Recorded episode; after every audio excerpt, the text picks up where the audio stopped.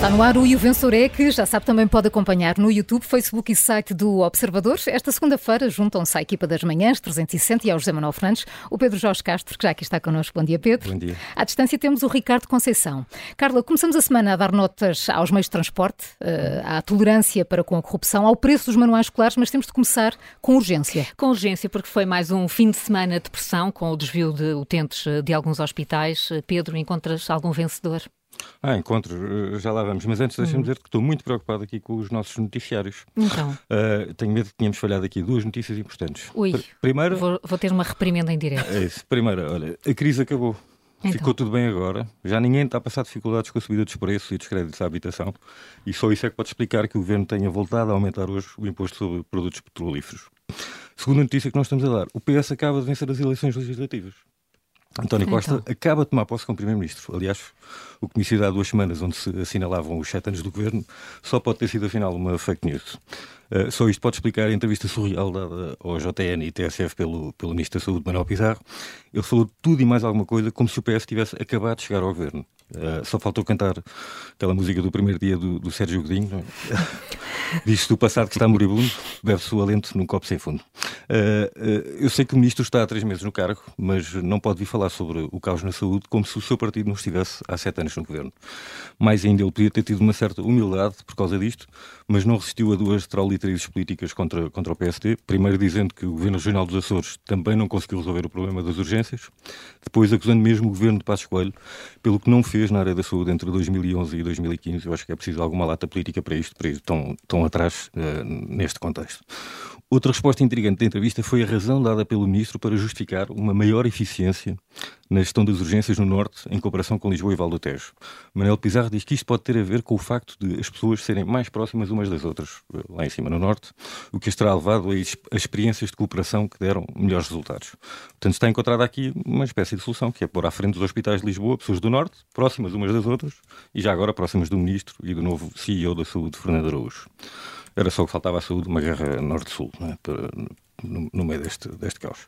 E atenção que também há hospitais do Norte com 10 horas de espera para atender doentes urgentes, e neste fim de semana isso aconteceu. Hum. Uh, o ministro acabou esta entrevista uh, à TSF e JN a dizer que foi um prazer. Eu espero que as pessoas que aguardavam por médicos deitadas em macas nos corredores e os respectivos acompanhantes que esperavam cá fora não tenham ouvido a entrevista do ministro e se ouviram terão ficado seguramente muito irritadas com, com Manuel Pizarro. Portanto, enquanto tudo isto de um 7 para o ministro, está há pouco tempo no cargo, mas não pode ignorar o que os governos do seu partido não fizeram uhum. nos últimos sete anos. O Ricardo também quer olhar para, para a questão das urgências, também para dar nota ao ministro, Ricardo? Sim, sim, e no, na linha do que o Pedro acabou de dizer, porque esta entrevista a Manuel Pizarro no, no, Jornal Notícias e na TSF não augura nada de bom. O ministro já foi secretário de Estado, reconhece até que não estava à espera de encontrar um cenário uh, mais difícil como, como encontrou e diz que isso é, é um dos fatores de, de, de, de, espanto eh, perante. Eh, o Pedro já o disse: é que o PS é governa há sete anos. Há sete anos. Uh, e ainda assim uh, vem com a questão da Troika, diz que a culpa é da Troika, diz que a culpa é do PSD nessa, nesse, no que está a passar em, em Ponta Delgada, diz uh, que Uh, há estes problemas, realmente há estes problemas graves nas urgências, mas que há 70 ou 80 serviços de urgência que, que funcionam. Uh, se calhar não são serviços de urgência que respondem a áreas urbanas como Lisboa e Porto. Diz também que os profissionais de saúde estão altamente uh, motivados, deve ser por isso que as vagas para médicos ficaram por, por preencher. diz, diz estas coisas todas, mas não diz ao cidadão não dá uma resposta ao cidadão. Se uma pessoa que está aqui em Lisboa e o diabo seja cego, surdo e mudo, torcer um pé, agora a sair de casa, vai para onde? Vai esperar 13 horas para Santa Maria? Já agora fui espreitar a São José, São José está tá, tá melhor. Um, nós, uh, Portugal, a CDR revelou isso este, esta, esta semana, estamos no topo dos países europeus que pagam mais impostos. Nós temos uma carga fiscal para cidadãos e empresas eh, de nível nórdico. Mas os serviços de saúde são terceiro-mundistas e é isso que nós estamos, eh, estamos a enfrentar nesta altura. E mais uma vez, nós, nós há sete anos, ou há mais de sete anos, mas pelo menos durante este, este período de vigência deste governo, temos crises, vamos de crise em crise, o governo vai gerindo de crise em crise, de ano em ano, vamos tendo isto e nada se resolve. Neste país estamos todos a ficar mais velhos, vamos todos precisar de mais cuidados de saúde. Não há por parte do PS nem do PSD um lampejo de o que é que querem para o Serviço Nacional de Saúde. O Serviço Nacional de Saúde é uma joia demasiado importante eh, do nosso país e não pode ser tratada desta forma nem, nem nestas lutas político-partidárias, esta gente tem que parar para pensar o que é que quer fazer do Serviço Nacional de Saúde. Isto é demasiado importante para os portugueses. É, um, é, um, é uma conquista de, do país que não pode ser tratada desta forma. E, e depois temos estas entrevistas e, e, esta conversa de chacha do ministro um, que uh, uh, parece que chegou agora. Ele não chegou agora, o PS chegou há sete anos, ele é ministro há três meses, mas o PS chegou há sete anos. Há sete anos que não resolvem absolutamente nada. Atiram dinheiro para cima dos problemas, tentam contratar médicos, tentam criar concursos, as pessoas não vão porque sabem que vão encontrar uma situação complicadíssima nos hospitais, maus serviços, mau, más instalações e não saímos disto. E isto é inacreditável. Por isso, olha, Aqui vai um 4 para o Ministro e um 4 para esta situação terceiro-mundista de uh, estarmos perante esta, esta, a gravidade disto, de não, não quero mal de saúde a ninguém, mas se alguém tem um problema de saúde, pensa três e quatro vezes, mas eu agora vou para o hospital. Se tiver um seguro de saúde, vai esperar duas ou três horas para um dos hospitais privados, porque a situação dos hospitais privados também não é chegar e andar, porque as pessoas estão-se a virar para, para, para os seguros de saúde. Sim. Quem tem seguro de saúde vai, vai, vai para um hospital privado, porque não, não vai esperar 13 horas uh, para as urgências de Santa Maria. Uh, quem não tem é que não tem outro remédio. E isto é inacreditável. A forma como se, se fala disto. Eu, eu tenho quase 50 anos e não me deixo de espantar com isto. Fica então esse, esse hum. chumbo direto de quem tem quase 50 anos. Paulo, será que de facto o, o, privado vai ter de ter outro tipo de participação na sociedade? Aparentemente sim. Eh, vamos ver é que, que participação é essa. Aliás, o que estamos aqui a falar da saúde também resulta em parte de, de estarmos a colher os frutos daquilo que são as cruzadas ideológicas dos últimos anos. E na sexta-feira tivemos mais uma, ou tivemos mais um ponto noutra cruzada ideológica disto de privado contra público e de querer esmagar o privado a todo custo. E aqui falamos da educação. Eh, o PSD chega a Iniciativa Liberal a apresentar no Parlamento uma proposta para alargar a distribuição de manuais escolares gratuitos uh, aos alunos dos ensinos privado e cooperativo uh, e a esquerda, com o PS uh, a liderar, e o voto PS é o mais importante aqui, claro, chumbaram este alargamento. Bom, obviamente que nada disto faz sentido. Das duas, uma ou há uma lógica de rendimentos das famílias para atribuir manuais escolares, a querer discriminar a discriminação deve ser essa. Quem precisa tem manuais escolares gratuitos e eu acho que o Estado deve dar esses meios aos alunos que de facto precisam, mas independentemente de estarem no ensino privado ou no ensino público ou no ensino cooperativo, eh, porque há ricos, famílias ricas, se quisermos pôr assim, no ensino público e há famílias pobres e remediadas eh, com os filhos eh, no, no ensino privado e cooperativo. E isto não é uma mistificação nem são casos isolados, isto também é não conhecer o país. Eu sou de uma região, por exemplo, em que há colégios da igreja onde estão filhos, por exemplo, de famílias imigrantes eh, que estão em França, na Alemanha. Os pais querem ter os filhos uh, a estudar em Portugal em língua portuguesa e então, estando distantes, colocam-nos em colégios, obviamente, um, onde eles vivem de alguma maneira, ficam em regime de internato e têm ali as suas aulas. E, portanto, e não são famílias ricas, são imigrantes que saíram do país para ganhar a vida lá fora. Portanto, não, não, não foram para CEOs de empresas.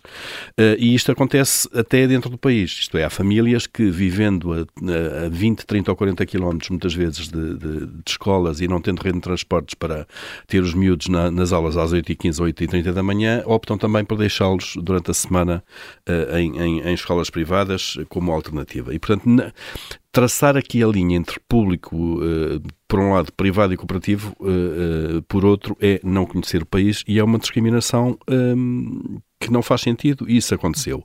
Aliás, estas cruzadas ideológicas que têm levado o Estado a ostracizar e atacar os privados uh, estão completamente erradas. Deviam era pô-los a cooperar e a suprir as falhas das próprias redes do Estado, seja na educação, uh, seja na saúde. Numa lógica de complementariedade, uh, tendo em vista o que aqui? Sempre a melhoria de, de, de, dos cuidados hum. prestados ou dos serviços prestados a privados, como é evidente. Colocar o utente, se quisermos, no centro, uh, no centro da questão. Mas não. Na, na, saúde, e pegando agora, fazendo aqui a ligação com esta entrevista de Manuel Pizarro, na saúde já, o, o próprio governo já percebeu, e, e, e, o ministro já percebeu, o disparate da cruzada da sua antecessora, Marta Temido contra os privados. Acabaram com os PPPs uh, eh, e agora vamos ter, não, não vai demorar muito, e o, o, o novo ministro abre a porta a isso, ele a dizer que que, que mesmo as, as, as, unidades de saúde familiar, os centros, os centros de saúde, está a ser estudado um modelo de gestão privada. Ou seja, acabaram-se com três é hospitais PPP, exatamente. Sim. E vamos avançar agora, eventualmente, para dezenas, não sei se centenas de unidades em gestão privada. Eh, e ele, o próprio Ministro já tinha dito em setembro sobre os hospitais, a gestão, e agora cito, a gestão privada dos hospitais já provou que funciona, deve continuar e até pode ser alargada. Eu, eu, estou, como se já disse aqui, parece que o governo começou agora, não é? Que ganharam as eleições agora e que este é o primeiro Ministro da Saúde de um governo liderado por António Costa. O mesmo. E, e o, o, curioso é isto, quer dizer, curioso e não tem piada nenhuma. O mesmo Primeiro-Ministro uh, liderou um governo que há 3, 4 anos uh, incendiou a relação entre privados e públicos na saúde, vai agora recuperar, uh, recuperar estes modelos. isto tudo é surreal. Quem perde são as pessoas que depois estão dezenas de horas à espera de chegar às urgências, não é? A nota então, Paulo. E Queres uma quem? nota? É pois é muito difícil dar a nota aqui, não é? É um bocadinho para, este, para, olha, para, para estas cruzadas ideológicas, de facto, quanto aos privados, isto vai um 4, perdem todos no meio disto tudo, a começar pelos utentes as cruzadas ideológicas com uh, um, um chumbo direto também do, do Paulo Ferreira. Uh, o Zé Manuel ficou sem notas para dar, Zé. Pois, José Manuel, se... agora o que é que tu vais fazer? Bem, olha, queria só dar uma pequena, acrescentar uma pequena nota à nota do Paulo sobre, sobre a questão dos privados. Uh, primeiro, uh, eu sou, estou um bocadinho mais cético, mas falarei disso melhor no Contracorrente, pois. sobre a possibilidade de termos modelos C, porque o PS também chumbou né, uma, uma alteração ao orçamento que previa o financiamento de projetos piloto, uma, uma, uma, proposta feita pela Iniciativa Liberal e pelo, e pelo PSD. Portanto, a bancada continua firmemente ancorada uh, na, sua, na sua cruzada contra os privados, como aliás Paulo notou a propósito disto dos livros. E sobre os livros, gostava de recordar quando é que isto tudo começou com Alexandre Leitão. Alexandre Leitão agora está muito na moda porque uh, fez uma coisa, fez aquilo que Ana Gomes também já tinha feito, que é dizer que Miguel Alves não devia estar no governo, que é uma questão ética mínima. Ora, Ana Gomes, uh, Alexandre Leitão foi quem começou com esta cruzada quando era secretário de Estado da Educação, uh, contra os contratos de associação que na altura havia. Portanto, houve muitos alunos que ficaram pior servidos e provavelmente o Estado está a pagar mais, nunca ninguém apresentou as contas por, uh, por essa situação. E nós soubemos, por uma entrevista que ela deu este fim de semana, que ela uh, não tem problema em apresentar-se como fazendo parte da ala mais à esquerda do PS, ser uma Pedro Nunista e é bom termos consciência disto. É isto que a ala à esquerda do PS pensa, é isto que os Pedro Nunistas pensam, portanto, para eles o privado é realmente opróbrio. Isto pode mudar quando de repente vão gerir a TAP e, e têm que mudar de opinião porque chocam com a realidade. Mas enquanto não chocarem com a realidade e não derem com os burrinhos na água, como se costuma dizer, eles terão sempre este discurso. Dito isto, dito isto, a minha nota para ser positiva vai para a Fundação Francisco Manuel dos Santos, porque produziu mais um relatório muito interessante sobre a percepção da corrupção uh, em Portugal e chegou a uma conclusão que não é de todo surpreendente, mas é bom ter, estarmos conscientes dela. É que a percepção de, de corrupção por parte dos cidadãos comuns é mais aguda do que por parte de quem nos dirige. E isso é especialmente evidente no que respeita à ética. Uh, aparentemente, os cidadãos comuns não acham que a lei seja ética, acham que a, a ética vai para além da, da, da, do, das regras que estão escritas em lei. Mas os políticos, eh, a maior parte deles, e portanto aqui não há discriminação de partidos, portanto não sei eh, quem é que era de um uhum. partido ou quem era de outro neste, neste estudo, os políticos continuam a achar que se não estiver na lei, eh, eles podem ir, podem nomear, por exemplo, um genro para assessor de imprensa, que isso não tem problema nenhum. O nepotismo não tem problema nenhum. Portanto, eu acho muito interessante este estudo, ele é feito por pessoas que habitualmente trabalham estas áreas, a Susana Coroado, o Luís Souza. É muito bom isto ter saído, porque nós temos, de facto, este problema em Portugal. E, portanto, e por José Manuel, vais ensinar 16, aqui ao resto do painel o que é o, este, esta rubrica do vencedor. Positiva. vais dar, dar nota um, positiva. Um 16? Um 16 à Fundação Francisco uhum. Manuel dos Santos. Muito bem. Não foi, não foi para isto que se fez o vencedor. Júlio, uh, Júlio... Uh... Ah, e um 20 para a Maria João, que não ainda há bocado falhou-me completamente. Dar nota alta. Obrigada, Zé Manuel. Obrigada. Um beijinho, Zé Manuel. Obrigada. todos. todos. Júlio, Júlio Magalhães, queres falar de, de combustíveis eh, e de, e de ferrovia? É, sim, também para ir na sequência do retrato, o país está a ser, a ser traçado um pouco aqui na educação, no ensino, enfim, em todo o lado. Eh, já tenho dito aqui que um país sem uma ferrovia moderna não é um país moderno também, e hoje isto está tudo ligado, de qualquer maneira. Fica aqui a saber, estava a falar dos censos, vi ontem aqui no jornal, que Tabuaço, por exemplo, e as, e as terras de menor densidade, perderam, só Tabuaço nos últimos 10 anos perdeu 1.306 moradores. Eh, isto hum. também em outras do Alentejo, enfim, de maior densidade estão a perder. Porquê? Uma das razões é a falta, claro, de acessibilidade e conectividade e as pessoas saem porque também não há, nestas, eh, nestas terras, não há oportunidade nenhuma. E como não há conectividade, já se sabe que a ferrovia os comboios eram aqueles que maior conectavam o país, iam a todo lado e deixaram de existir. Uh, ontem ouvia um dirigente de Bragança a dizer que em Bragança, no distrito de Bragança, não há problemas de ferrovia porque não há um único quilómetro de ferrovia.